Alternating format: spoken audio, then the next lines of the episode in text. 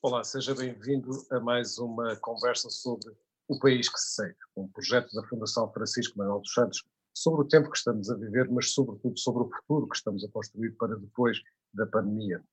O tema de hoje é laços sociais. Como é que estamos a viver uns com os outros? Como é que estamos a viver uns sem os outros? Como é que estamos a lidar com tensões, com solidão, com o facto de estarmos confinados em casa? A nossa convidada de hoje é Luísa Lima. É psicóloga social, é professora catedrática no ISCTE, é investigadora, nomeadamente nas áreas de investigação social ligadas ao ambiente e à saúde, e é autora de diversos artigos, incluindo um ensaio publicado aqui pela Fundação Francisco Manuel dos Santos, intitulado O Poder dos Laços Sociais. Nós, os outros, o Poder dos Laços Sociais. Assim é que é. Olá, Luísa Lima, muito obrigado por ter aceitado este nosso convite. Olá, Pedro, muito obrigada por ter lembrado de mim. Luísa, como é que a pandemia está a afetar as nossas relações sociais? Está a ser uma revolução uh, e há sinais um bocadinho contraditórios. Há sinais, por um lado, uh, preocupantes, uh, porque, como nós estamos numa situação em que temos menos liberdade, não podemos sair, não podemos fazer aquilo que costumávamos fazer. Temos menos controle sobre a nossa vida. Aquilo que nós podemos ou não fazer está dependente daquilo que é decidido no Estado, por outros, etc. Temos um grande nível de incerteza face a esta situação, quando é que ela vai acabar, quais são os riscos que nós corremos. E, claro, estamos privados das relações com os outros e dos apoios que costumamos ter no cotidiano, e por isso é natural que uh, começam a aparecer sinais de sofrimento psicológico. Um, por exemplo, houve um aumento de cerca de 30% em março passado, uh, relativamente ao ano anterior, do consumo de ansiolíticos e de antidepressivos. Um, há um grande, há muitas pessoas que recorrem aos diversos pedidos de apoio, em linhas de apoio e de escuta que, que estão disponibilizados, e portanto isso mostra que há muita angústia associada a este confinamento um, mas também há sinais de esperança, há sinais, uh, por exemplo, também um grande aumento do número de pessoas que uh, aceitam fazer voluntariado. Uh, há pouco tempo o Ministério do, do Emprego abriu para voluntários para aquilo que é cuidar de todos, é uma para pessoas irem para voluntariados para lares e houve numa semana 3 mil pessoas que se voluntariaram uh, e há muita gente a mostrar uh, sinais de apoio espontâneo aos vizinhos, uh, muita, muitas pessoas, muitas associações, ordens a disponibilizarem linhas de apoio para os cidadãos. E, portanto, também há sinais de, de esperança, há sinais de que as pessoas estão a recorrer àquilo que são as suas redes agora por meios online e de formas muitíssimo criativas para recriarem uma normalidade, eh, uma nova normalidade. Ou seja, há uma, espécie, há uma força, há forças contraditórias entre mais solidariedade e mais ansiedade, não é?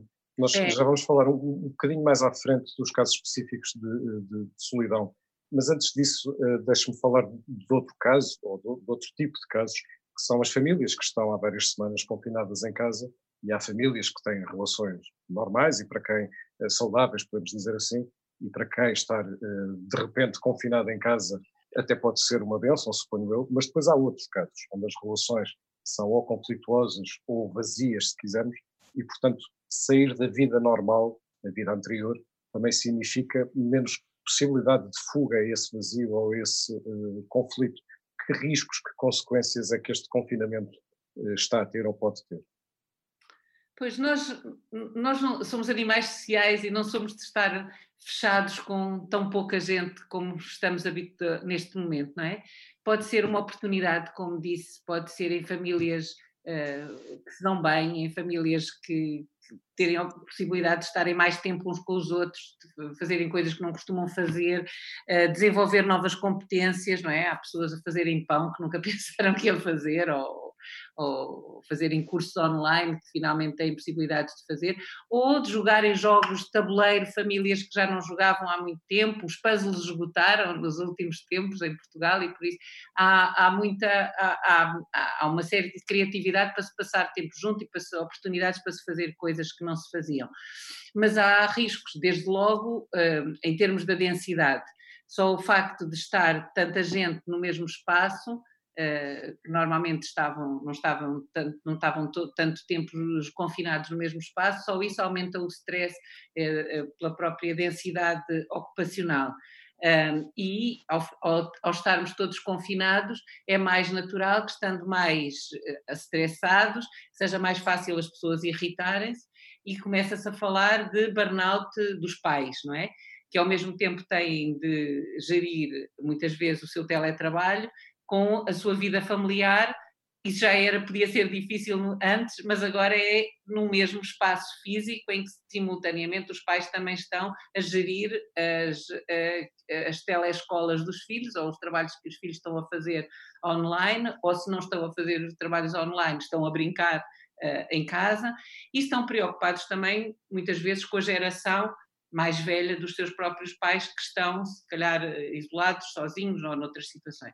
E, portanto, há aqui um potencial para um aumento do stress, mesmo em famílias funcionais, certo? Quando estamos a falar em relações conflituosas que já de si eram tensas, em que muitas vezes as pessoas irem para os locais de trabalho podia ser um espaço de libertação dessas, dessas relações uh, conflituosas, uh, aí podemos estar a falar de situações de, de, risco, não só de maior tensão e de maior stress, mas mesmo de, de, de sofrimento psicológico. E pior ainda, se estivermos a falar de relações que já anteriormente eram relações de abuso, não é? Uh, situações de violência familiar uh, uh, e de abuso em que o abusador, o agressor nessas situações, neste momento tem o controle total sobre as suas vítimas, não é? E as vítimas têm muito menos muito menos têm muito menos possibilidades de recorrer a outros como formas de ajuda. Por exemplo, miúdos que estão em escola, na escola, um, os professores, eh, os educadores vão tendo alguma sensibilidade para detectar alguns sinais de sofrimento dos miúdos e, e os miúdos podem mesmo falar com eles sobre uh, problemas que tenham. Neste momento isso não acontece. Situações de abuso sobre pessoas mais velhas. Isso também não acontece, as pessoas não têm desculpa, aliás, não podem sair de casa, estamos a, pessoas com mais de 65 não devem sair de casa, não é? E, portanto, estão totalmente, eh, têm a sua vida totalmente controlada pelo eventual agressor, não é? E essa, e essa situação é evidentemente uma situação que, que acarreta riscos, em alguns casos mesmo de, físicos, não é? porque estamos a falar muitas vezes não só de violência psicológica, mas de violência física sobre as pessoas, ou de situações de negligência, no caso das pessoas mais velhas, em que uh, o maltrato pode ser exatamente uh, não, não o abuso físico, mas a própria negligência de não ser tratado, de não ser cuidado um, como devia ser. Ou seja, há casos em que podemos não estar a falar apenas de casos pontuais, mas de uma tensão que é colocada sobre muitas relações, e portanto uma tensão social, é como, é como se a pandemia levasse ao extremo um, ehm, os, os, limites uh, de relações já, já, uh, já conflituosas ou já uh, debaixo de, de stress. Eu recordo que no, no princípio da contenção foram lançados alertas sobre, precisamente, violência doméstica, lançados alertas sobre divórcios, também sobre o possível aumento de, eh, de natalidade. Uh, houve até quem, quem brincasse um pouco com isso no princípio, mas não é brincadeira, não é? estamos a falar de, uh, de uma realidade que, que afeta muita gente em Portugal. Pois, porque as relações, nós vamos, as relações vão sendo construídas e às vezes as relações podem ser insatisfatórias, mas as pessoas arranjam uma maneira de viverem com essas relações insatisfatórias, desde que tenham alternativas a essas relações. Quer dizer, uma pessoa pode ter uma relação conjugal eh, que não é muito positiva, mas eh, não está muito tempo com o seu marido ou com a sua mulher, não é? Está, eh, tem o trabalho, tem outras atividades em que se calhar pode encontrar outro tipo de gratificações na sua vida. E quando está confinada àquele casamento que se calhar já não estava tão bom como esteve noutras alturas, uh, subitamente as pessoas percebem que têm muito pouco a ver umas com as outras e, nesse, e no cotidiano, 24 horas por dia juntos, uh, torna-se doloroso. E por isso as pessoas podem uh, e como acho que já aconteceu neste caso em, cá em Portugal e como parece que aconteceu na China, um, as pessoas que neste, nessa altura percebem que de facto não querem continuar a viver com aquela pessoa e, e, por isso. Mas também pode acontecer o contrário, não é? E termos um boom de natalidade aqui não é incompatível, porque estamos a, podemos estar a falar de casais diferentes, não é? Em que é, possa haver um aumento da intimidade e uma descoberta de, de novas formas de estarem juntos que, que, que leve a que queiram ter mais crianças e, portanto, desenvolver exatamente a, a família nesta, nesta pandemia. Há outro, há outro caso que falávamos há pouco, que são os casos de solidão. Em Portugal tem, um, ehm, tem muitos casos de solidão, sobretudo uh, entre a população mais, uh, mais idosa, mais velha. Um, ehm, que consequências é que esta pandemia pode ter do ponto de vista de saúde pública? Uh, a solidão faz mal à saúde. Isto é um, um é muito claro. Os, os, os, os, médicos da área da saúde pública têm isto muito claro e os, e os psicólogos e os sociólogos também que, eh, que quem tem poucas relações sociais tem mais probabilidade de ficar doente e tem mais probabilidade de morrer cedo. E, e este, e, e, pelo contrário, que as pessoas que estão bem integradas socialmente têm uma boa rede de amigos, têm uma boa rede uh, familiar e que têm, uh, têm mais saúde e, e, vivem mais tempo. Isso um, é, é, uma, é uma verdade eh, que tem sido uh, confirmada vezes e vezes sem, sem conta e, e que uh, levou mesmo nos últimos anos a falar-se da solidão como um problema de saúde pública, uh, tão grave ou mais do que a obesidade ou do que a própria, o próprio tabagismo, que são casos típicos em que os ministérios o Ministério da Saúde investe muito em termos de, de, prevenção. E nós sabemos agora que a solidão uh, provoca mais doença do que a obesidade uh, ou o tabagismo. Isto quer isto podemos falar um bocadinho sobre porque é que isso passa, as pessoas que estão sozinhas um, ou que se sentem sós não estão mais paradas do que os outros. Estão, pelo contrário, em maior esforço permanente, estão permanentemente em mais tensão, sentem-se permanentemente mais, uh, uh, mais uh, ameaçadas, sentem-se permanentemente mais desconfiadas dos outros, e, e, isso faz com que tenham, por exemplo, níveis mais altos de, de tensão, durmam muito pior do que os outros portanto tenham um sono menos eficaz, recuperem menos e, portanto, estejam sempre permanentemente mais cansadas e mais em esforço do que os outros. E esse estado uh, permanente de tensão do organismo uh, causa doença e desgaste do, uh, físico mesmo do organismo. E, portanto, quando estamos a dizer que a, que a solidão provoca doença, um, já sabemos que está associada a mais mortalidade e a menos, uh, e a menos uh, e a mais doenças, de uma maneira geral, a mobilidade, e, mortalidade.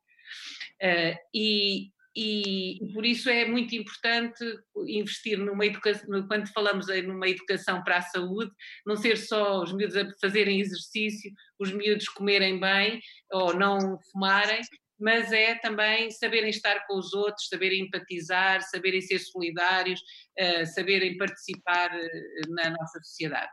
Mas voltando a, agora à pandemia, uh, as pessoas que estavam sozinhas já sofriam e vão sofrer mais, porque as redes sociais e o, e o, digital, que nós todos passamos a utilizar muito mais nestes últimos, nestas últimas semanas, não é?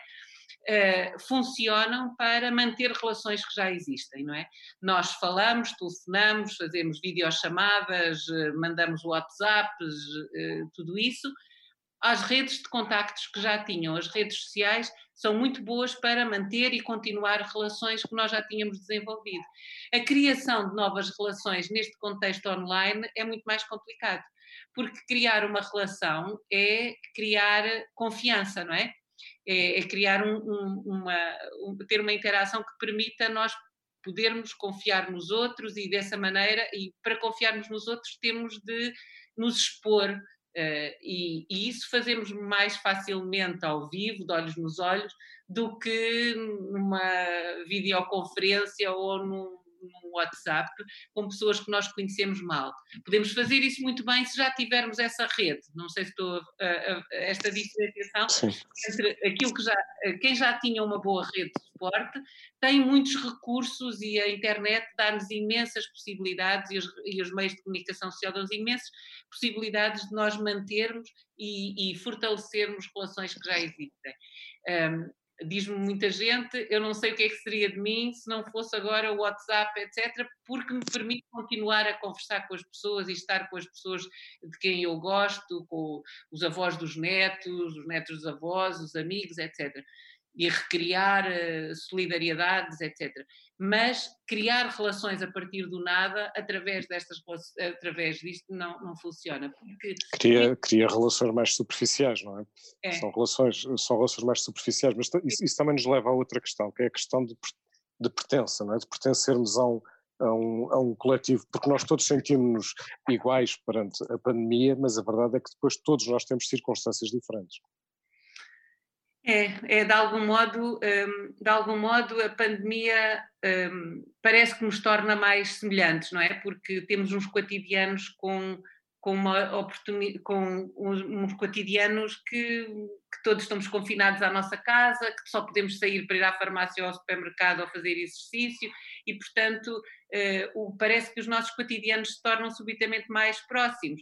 Os pais que têm filhos à idade escolar têm cotidianos muito mais semelhantes do que tinham, se calhar, há uns tempos atrás, e isso pode nos dar alguma ideia de, de, de coletivo, como sentimos, sei lá.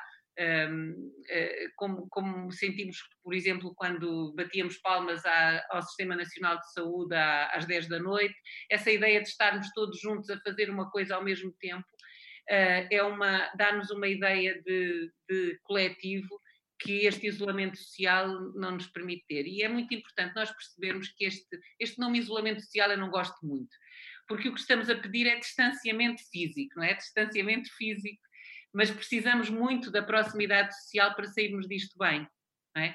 É, é, o isolamento, nós, nós não estamos em isolamento social, nós estamos em distanciamento físico mas precisamos muito de proximidade social, precisamos muito para continuar a, a, a sentirmos o que, a partilhar com os outros o que é que sentimos, para sabermos como é que devemos reagir à situação, para dar sentido a tudo isto que estamos a viver um, e também para criarmos esta, este espaço de, de que estamos nisto juntos e que só juntos é que nós podemos sair disto. Aliás, se nós formos ver as publicidades que se está a fazer neste momento, apela muito a isso a uma identidade coletiva. Temos de sair disto juntos e vamos ficar bem depois disto, mas só fazemos isto se, se sairmos disto juntos. E esta identidade coletiva, criarmos esta ideia de que estamos nisto juntos e sincronizarmos nesta situação, é muito importante porque isto permite a cooperação. Quanto mais nós sentirmos que isto é um problema de todos e que estamos todos a passar por isto juntos, mais provável é que nós sejamos cooperativos e, portanto, sei lá, não desembarquemos no supermercado tudo, uh, mas compremos só aquilo que precisamos, que assim toda a gente consegue ter aquilo que precisa. Isto é um, um, uma resposta ao dilema, ao dilema social que é, responde, que é bem respondido se houver esta identidade coletiva, ou uh, favorece uh, o surgimento de ações altruístas, se nós percebermos que isto não é só um problema meu, mas que é um problema nosso, não é? E que esta, e esta, e esta dimensão uh, coletiva, quer ela seja nacional, quer ela seja europeia, parece-me uma maneira, uma, uma, uma coisa muito importante a investir para nós sairmos bem desta pandemia. Mas pode, pode não ser fácil, não é? Criar ou recriar esses, esse, esse coletivo. De que maneira é que as, as decisões que estamos hoje a tomar sobre esse coletivo podem condicionar o futuro? No sentido social, naturalmente. Uh, há uma parte muito importante que é uma parte de, de confiança. E nós em Portugal, pelo menos o, aquele estudo que saiu agora do ICS sobre uh, as reações das pessoas à pandemia mostram um elevadíssimo nível de confiança que nós estamos a ter eh, quer no sistema de saúde, quer nas, no Primeiro-Ministro e, e, na Direção-Geral de Saúde, no Ministério da Saúde, para a gestão disso. E essa é uma forma muito importante de lidar com esta ameaça, quer dizer, é, é através uh, da confiança. E a confiança faz-se nas instituições e faz-se nas pessoas também, não é? E, portanto, esta a parte da, da confiança é uma parte fundamental uh, para nós recriarmos a, a normalidade a seguir. Um, e, e, a, e, a, relação com os outros, esses coletivos, uh, não, não os podemos inventar, não é? Esses coletivos que nos podem trazer outra vez uma identidade comum, não os podemos inventar, mas podemos recriar aqueles que já, já temos. Uh, há uma parte de, de nacionalismo que, que, que pode surgir, um, e, que, e que aparece necessariamente, nós estamos a sentir, quando vemos as notícias, temos a, a, a, nossa pandemia e a pandemia dos outros, não é? Temos a pandemia portuguesa, a italiana, a espanhola, a americana, um, uh, e, as, e, e comparamos, inevitavelmente, a bondade das ações que cada um dos governos está a ter face a esta, a esta pandemia. Um, mas, uh, como eu dizia antes, para nós termos uma, uma resposta solidária a esta pandemia, temos de recriar um coletivo que seja conjunto, porque senão nós queremos ser solidários para os nossos e não para os outros.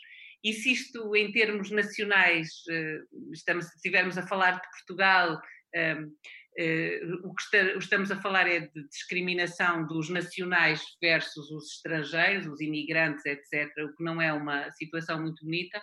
E se formos a pensar nisto em termos europeus, ainda é mais, ainda é menos bonito, porque se uh, uh, os coletivos que se recriarem forem centrados sobre os coletivos nacionais, uh, a ideia de solidariedade na gestão desta pandemia acaba que eu estou a dizer é que eh, para nós sairmos disto juntos, como eu disse ao princípio, que acho que é a maneira de nós sairmos desta pandemia é juntos, as identidades mais úteis são identidades mais globais.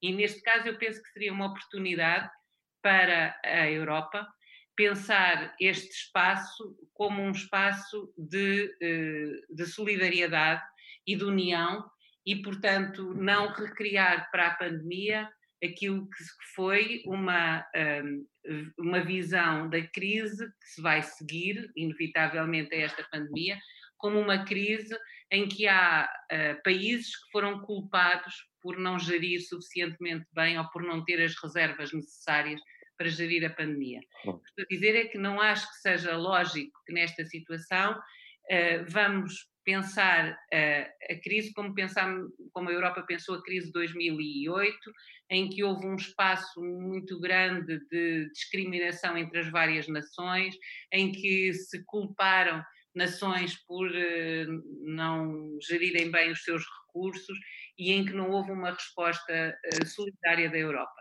Eu acho que sairmos daqui juntos é reforçar uh, uma identidade europeia em que uh, a solidariedade e, e, o apoio mútuo, nomeadamente com apoios generosos às, aos diversos países, poderia ser uma maneira interessante de recriar a Europa.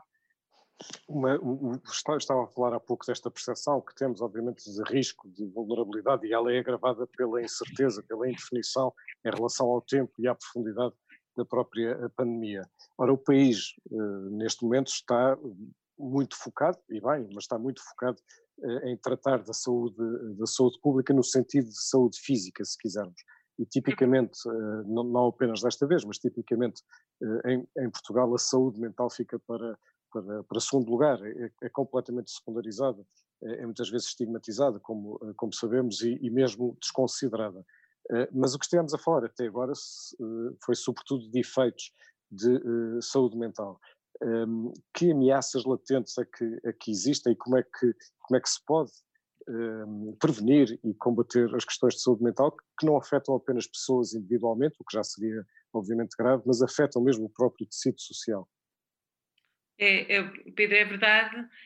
Um, estamos muito centrados no controle do vírus e estas medidas de distanciamento físico são medidas muito importantes para o controle do vírus, mas um, não se morre só de vírus, não é? Não se morre só do, do Covid, morre-se também de solidão, como eu disse antes, as pessoas se sentem mais sós, têm menos recursos, têm, uh, têm mais probabilidades de morrerem do que, do, do que os outros, e morre-se de pobreza, morre-se de desigualdade, morre-se por pertencer a grupos que não têm recursos para manter o emprego, e, e esta e as preocupações que a crise traz, apesar de parecer que que há uma grande igualizador, porque estamos todos confinados em casa, as preocupações que a crise traz não são iguais para toda a gente.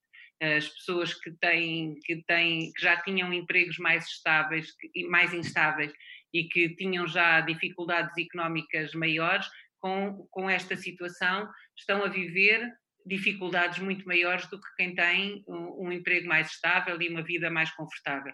E, e e, portanto, esta, esta situação de, de, de ameaça uh, vai tornar ainda mais vulnerável quem era vulnerável e tem grande probabilidade de, de, de trazer uh, doença e trazer morte uh, eh, um, às, às, pessoas mais desprotegidas.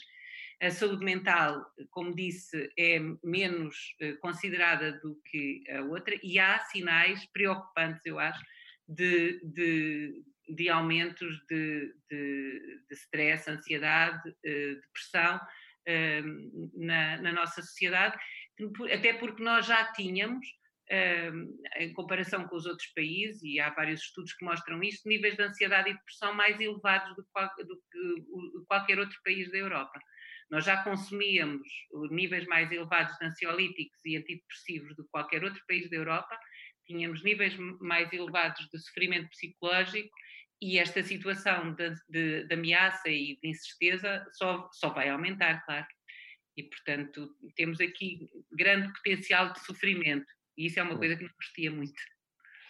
E nesse, olhando por esse potencial e pegando um bocadinho também no que disse no princípio, que é, enfim, naquela divisão entre, ou naquela divisão de possibilidades, entre mais ansiedade e mais solidariedade, afinal, na saúde mental, que países se segue? Uh, pois eu, eu espero que, que, que saiamos uh, melhores disto, mas tenho a certeza de que há muita gente que, que vai sair a sofrer muito. Um, e por isso é que a parte da solidariedade e, da, e, e do altruísmo tem de ser uma dimensão uh, muito importante, porque nós temos de tomar conta uns dos outros. Temos de tomar conta uns dos outros, porque vai haver muita gente a precisar de ajuda e os que puderem dar têm a obrigação de dar. Porque se eu sei que uma pessoa está sozinha, eu sei que ela não vai pedir ajuda porque não pode, se calhar sou eu que tenho de ir ter com ela e não é ela que, que tem de me vir pedir ajuda a mim, um, porque ela não vai ser capaz e, e, e, não podemos ter uma sociedade em que todos vão para o consultório do psicólogo ou do psiquiatra. Uh, e acho que pode haver espaço para que nós nos ajudemos uns aos outros se nos, se nos virmos como um, um, coletivo e como se percebermos que só podemos sair disto juntos e não, uh, so, não sozinhos. Uh, temos de perceber que a, que a empatia é uma arma para sairmos disto bem. Eh, perceber que o problema não é só nosso e perceber como é que, e pensar como é que podemos ajudar as outras pessoas, acho que é uma, uma maneira de fugir àquilo que nos vai ser posto uh, como uma alternativa, que é termos medo uns dos outros. Eu não quero viver numa sociedade em que as pessoas tenham medo umas das outras, uh, porque podem ser, podem se contagiar ou porque quero viver numa sociedade em que nós confiamos uns nos outros. E esse potencial de confiança só pode existir se nós acharmos que, que todos juntos é que podemos sair disto.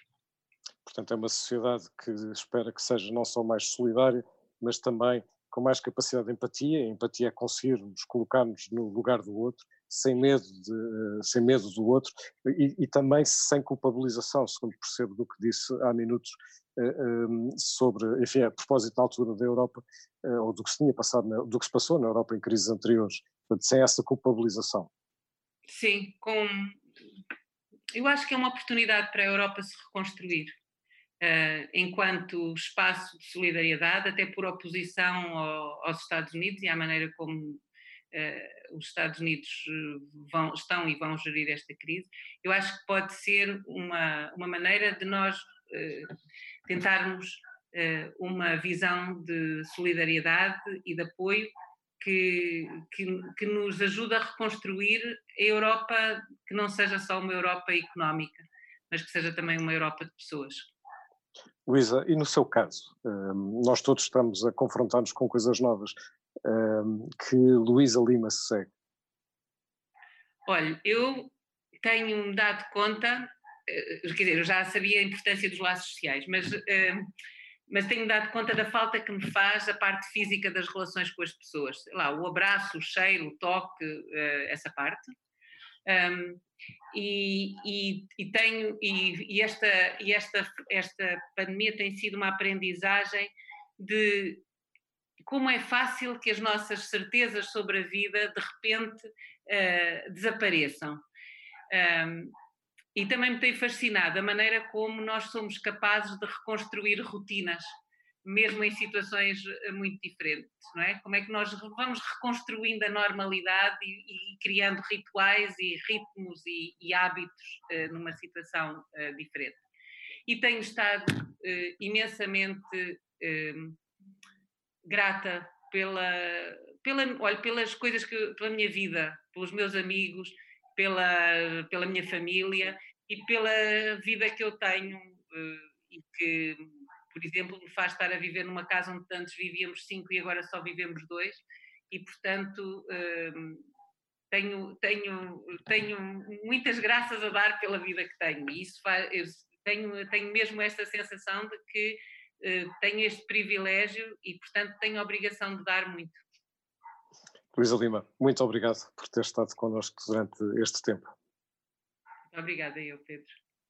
E muito obrigado a si também por ter estado aqui a acompanhar mais uma conversa. Nós voltamos amanhã para falar sobre, sobre uh, como os adolescentes e as crianças estão a viver em casa. Falaremos com Maria do Céu Machado e sempre para falar do país que se segue. Obrigado.